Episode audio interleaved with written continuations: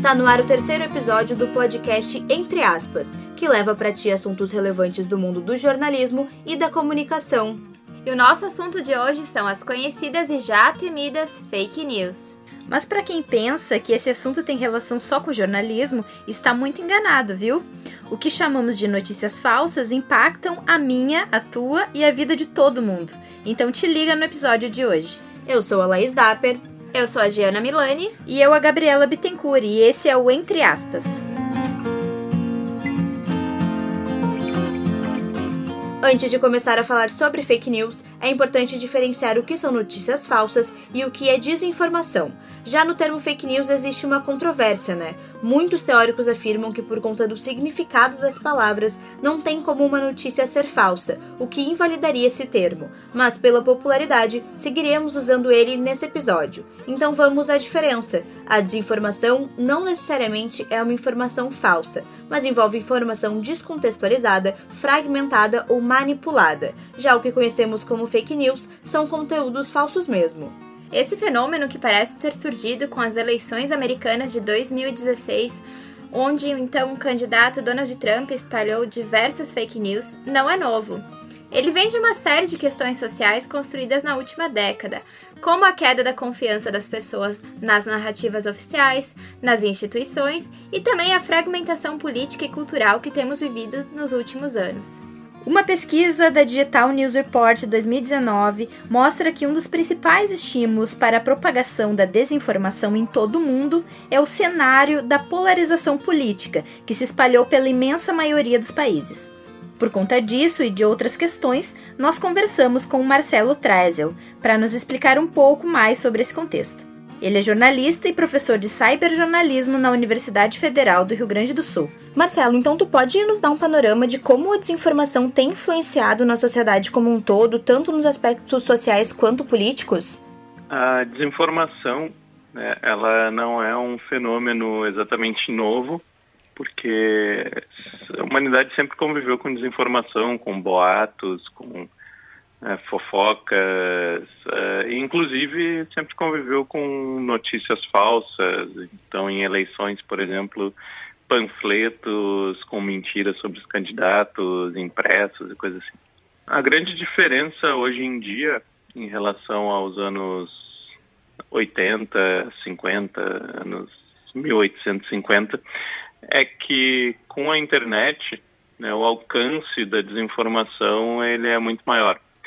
Então, digamos que eu quisesse inventar uma mentira no, durante uma eleição sobre um candidato ali nos anos 50.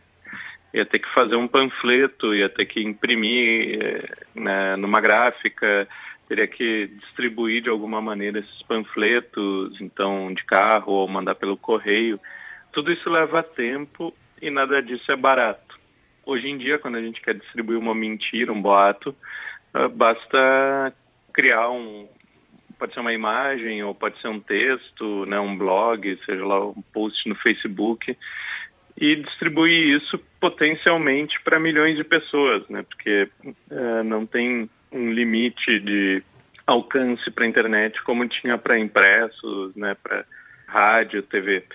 Por causa de tudo isso, hoje os efeitos da desinformação eles são muito mais nefastos é, mas por uma questão de alcance, de volume da desinformação que circula, do que propriamente por ela ser uma coisa nova no cenário. Né?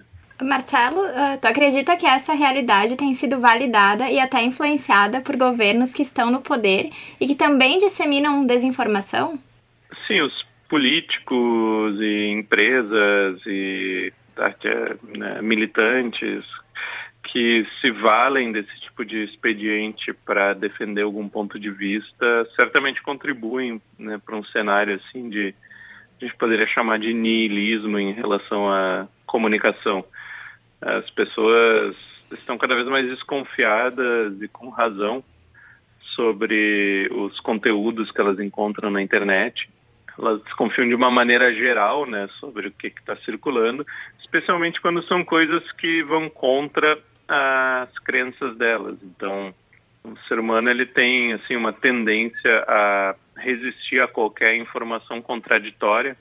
Então, sei lá, se eu acredito que vacina faz mal, eu recebo uma informação dizendo que isso tudo é balela e vou resistir, né? vou tentar encontrar alguma forma de não ter que mudar a minha crença. Então, o que acontece é que, principalmente na política, né, em que a gente lida muito com crenças e identidade, ideologia, quando as pessoas encontram algo que diga para elas, ah, o esse político que tu apoiou a vida inteira, na verdade, é corrupto. Uh, a gente vai tentar encontrar alguma maneira de não acreditar. E o fato de que existe esse argumento das fake news é muito conveniente, porque daí eu posso desprezar qualquer informação da qual não goste, dizendo que ela é fake news. Como tu tem percebido o meio jornalístico se posicionando nessa situação onde circulam informações tão diferentes? O jornalismo não sabe muito bem o que fazer ainda com a desinformação. E na verdade, né, não só a sociologia não sabe, a antropologia não sabe, a educação não sabe ainda muito bem como se contrapor a esse problema. E não é por falta de vontade ou falta de pessoas com bom cérebro se debruçando sobre isso. No jornalismo, a solução que a gente tem encontrado é principalmente a checagem de fatos. Surge um boato, uma notícia falsa ou algo do gênero, eu vou lá e produzo um texto, um vídeo, alguma peça desmentindo aquilo e distribuo isso amplamente para tentar fazer com que chegue nas pessoas né, e elas é, se deem conta que estão acreditando em uma coisa errada. Outra abordagem que na área da comunicação se defende bastante a alfabetização midiática, né? Ensinar já desde o colégio as pessoas a como reconhecerem informação de qualidade, como identificarem os sinais de que um veículo ele é sério ou que ele atende aos critérios profissionais do jornalismo e por aí vai. Tu citou as empresas de fact-checking e elas realmente têm se destacado no combate da, do que a gente chama de fake news, né? Uh, mas esse, esse pode ser considerado um ramo promissor no jornalismo? Essa checagem de fatos não seria, na, na realidade, um princípio básico da nossa profissão? A checagem de fatos, ela é um princípio básico, né? A grande diferença do, da checagem uh, contemporânea, né, mais voltada para desfazer boatos, é que ela se foca na veracidade da informação, ou seja, para checagem tradicional, se o Maluf diz que nunca desviou um centavo do governo, o checador está preocupado em ver se o Maluf realmente falou aquela frase, com aquelas palavras. Hoje em dia, a gente, sou de uma agência de checagem, eu vou me preocupar mais em verificar se realmente o Maluf né, nunca foi condenado, por exemplo, por desviar dinheiro público. Como que tu enxerga que o Brasil está posicionado no cenário mundial? Tu acredita que a realidade daqui se assemelha a países mais desenvolvidos, como os Estados Unidos, que também possuem um governo conhecido por espalhar fake news? Eu, eu acredito que esse é um problema é, mundial, né? Exceto talvez em países onde a população é muito bem educada, tem muitos anos de ensino formal e, né, e já algumas gerações isso talvez esses países estejam um pouco mais imunizados contra a desinformação, né? porque a desinformação é algo que prospera basicamente na ignorância, né? Mas não só. Eu acho que a maioria dos países do mundo hoje em dia deve estar combatendo né, esse tipo de instrumentalização da esfera pública para fins políticos. Não acho que o Brasil está muito pior ou muito melhor do que Estados Unidos ou do que o Chile ou do que a China nesse sentido, assim. Né? Ainda que na China, como é uma ditadura, né, se alguém espalha um boato, o governo pode ir lá e simplesmente prender a pessoa. Então, claro, numa ditadura é muito fácil, talvez, lidar com o problema da desinformação. Mas no Estado de Direito é muito mais complicado, porque a gente tem, né, observa, por exemplo, a liberdade de expressão. Então, sempre se vai ter muito cuidado ao punir uma pessoa por espalhar um boato ou, ou tirar do ar uma página que tenha né, informação falsa. Tudo isso sempre é feito assim com muita cautela nos países democráticos do Ocidente. E com razão, né? Porque, claro, problema de a gente ter uma lei contra notícias falsas, por exemplo, é que primeiro quem é que vai decidir o que é uma notícia falsa, né? Às vezes é muito difícil a gente separar a mera incompetência do redator de uma má intenção, né? Mas sem falar que daqui a pouco uma pessoa mais autoritária entra no governo pode começar a usar uma eventual lei contra notícias falsas para perseguir seus né, oposição. E daqui para frente, o que nós podemos esperar da desinformação e do jornalismo, né, nos próximos anos? Na minha opinião, o combate à desinformação, ao menos dentro do campo da comunicação e do jornalismo, ele envolve uma mudança profunda nas práticas editoriais, nas rotinas produtivas. Né? Embora alfabetização midiática seja importante, né, checagem de fatos seja importante, tudo isso é meio paliativo, porque na verdade o que a gente tem que buscar é uma forma de produzir um jornalismo que não seja tão facilmente imitável por uma gorizada na Macedônia que resolveu ganhar dinheiro produzindo um site de mentirinha para ganhar anúncios do Google. Né? Eu, infelizmente, não sei como seriam essas novas práticas editoriais, isso ainda está por ser inventado, mas tem bastante gente pensando nisso. É uma mudança, então, muito editorial e de redação mesmo, e do processo de apuração da notícia. É um caso que aconteceu no Brasil recentemente, que eu acho que, para dar um exemplo concreto, foi quando a Marielle foi morta, né, uma desembargadora do Rio de Janeiro falou que ela tinha ligações com tráfico, era, sei lá, casada com um líder de quadrilha carioca ou algo do gênero. E a Folha de São Paulo publicou uma manchete que era Marielle tem ligações com o tráfico, diz desembargadora. Se eu sou uma pessoa né, ingênua, assim, ou eu vou ler isso e vou bom, se uma desembargadora está dizendo, ela deve ter razão, né? E só lá no meio do texto a Folha ia dizer que aquilo era um boato em que a desembargadora caiu. Então a manchete correta teria sido, né, desembargadora espalha boato sobre Marielle. Esse tipo de coisa eu acho que é bem mais importante do que fazer checagem ou selo né, de qualidade. Então, então, a gente pode dizer que isso está uh, atrelado também à, à crise de credibilidade do jornalismo? Ah, com toda certeza está atrelada à crise de credibilidade do jornalismo. Né? E não é uma crise só do jornalismo, é de todas as instituições. Se a gente pega uh, o estudo de confiança nas instituições que a Fundação Getúlio Vargas faz ou fazia né, com alguma periodicidade, a gente vê que para quase todas as instituições a confiança vem caindo seja na igreja, seja nos partidos políticos, se a imprensa está no meio. É, é um efeito da era pós-moderna.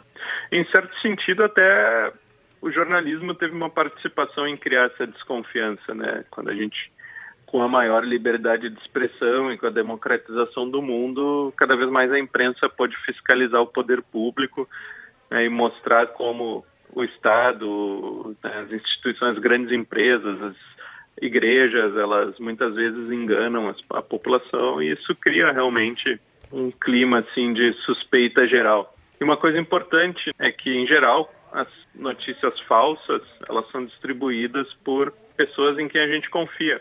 Então, parentes, amigos, né? Então, eu pessoalmente não estou muito convencido que o problema da desinformação seja um problema do jornalismo ou da comunicação. Né? Eu acho que tem mais dúvidas que o jornalismo e a comunicação possam resolver isso. Acho que é algo muito mais amplo e complexo e profundo. Eu não sei se, por exemplo, mais informação é a melhor maneira de combater a desinformação. Talvez a, gerar mais informação só introduza mais ruído no sistema todo.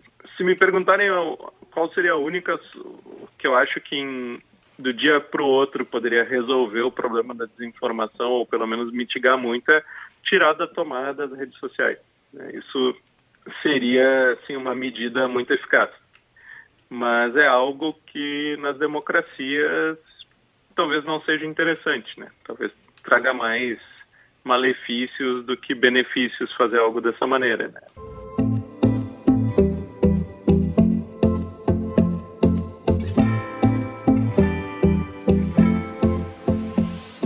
Essa realidade que o Marcelo nos traz é também um alerta para todos nós. Mas dados da Digital News Report de 2019 trazem que a sociedade já está preocupada com isso. De acordo com a pesquisa, 55% das pessoas em uma amostra de 38 países está preocupada com a capacidade que possuem de distinguir o que é real e o que é falso na internet.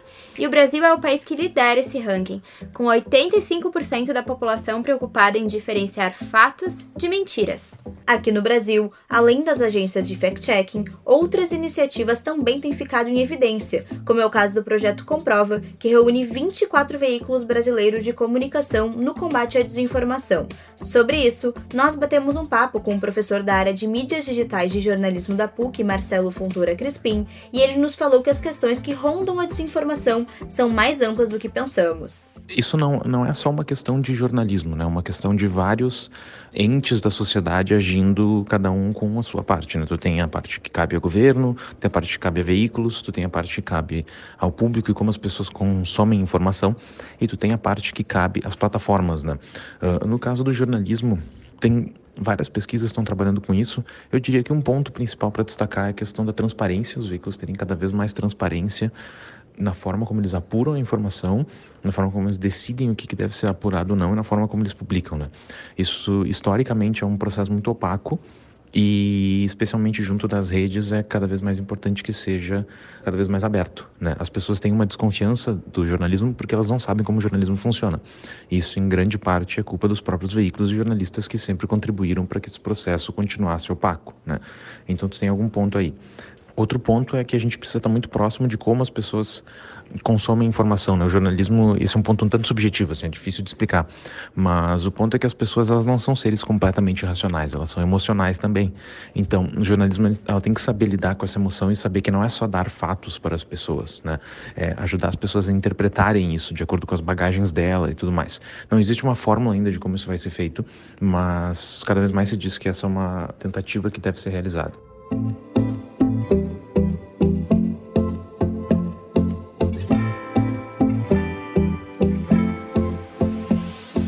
No dia a dia, dentro da redação, esse cenário de desinformação também afeta o trabalho jornalístico. Nós conversamos com a repórter e redatora do site do Correio do Povo, Lou Cardoso, para saber como é o combate às fake news na prática.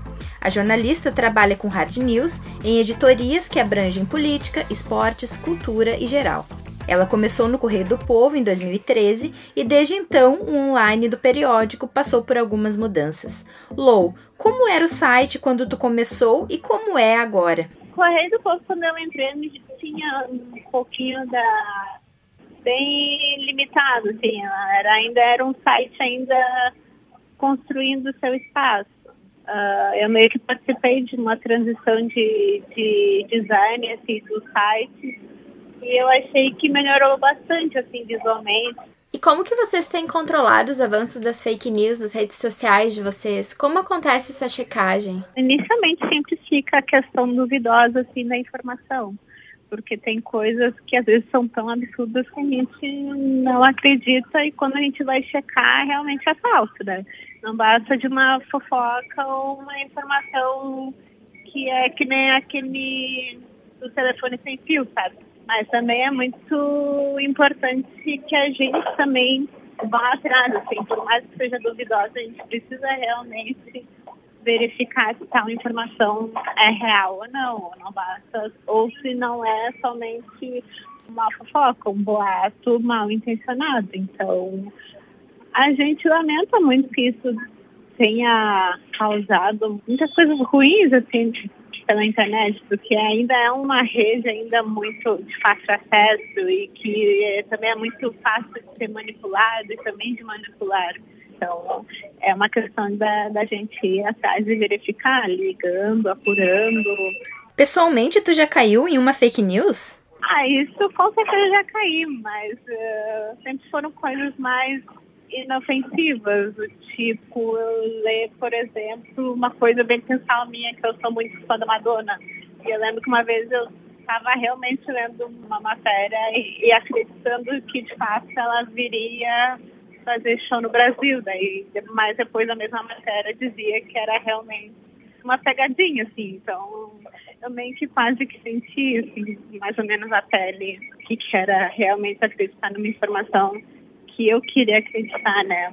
Na maioria das vezes, quando eu vejo alguma coisa, é, principalmente relacionada à política, que é o principal história, assim, que tem causado mais fake news, eu sempre fico muito ar de desconfiada, então é, é meio difícil eu acabar caindo nessas fake news. E vocês, gurias, já caíram em alguma fake news? Pensando agora, não lembro de nenhuma que eu tenha caído. Olha, eu já caí, quase caí naquela das promoções, né, do Boticário, enfim, mas daí eu olho bem o site para ver se realmente é uma promoção real ou se é falsa. Ah, agora pensando bem, eu já caí na do Boticário. É verdade.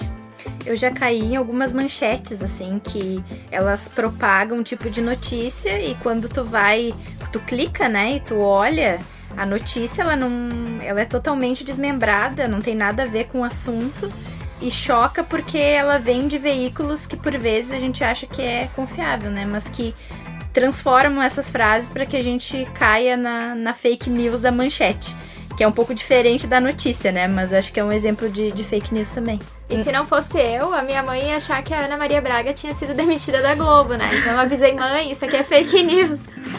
Então nem nós estamos, né? Fora desse do alcance das fake news, serve de alerta para todo mundo. E esse foi mais um episódio do podcast Entre aspas. Até a próxima. Até. Até.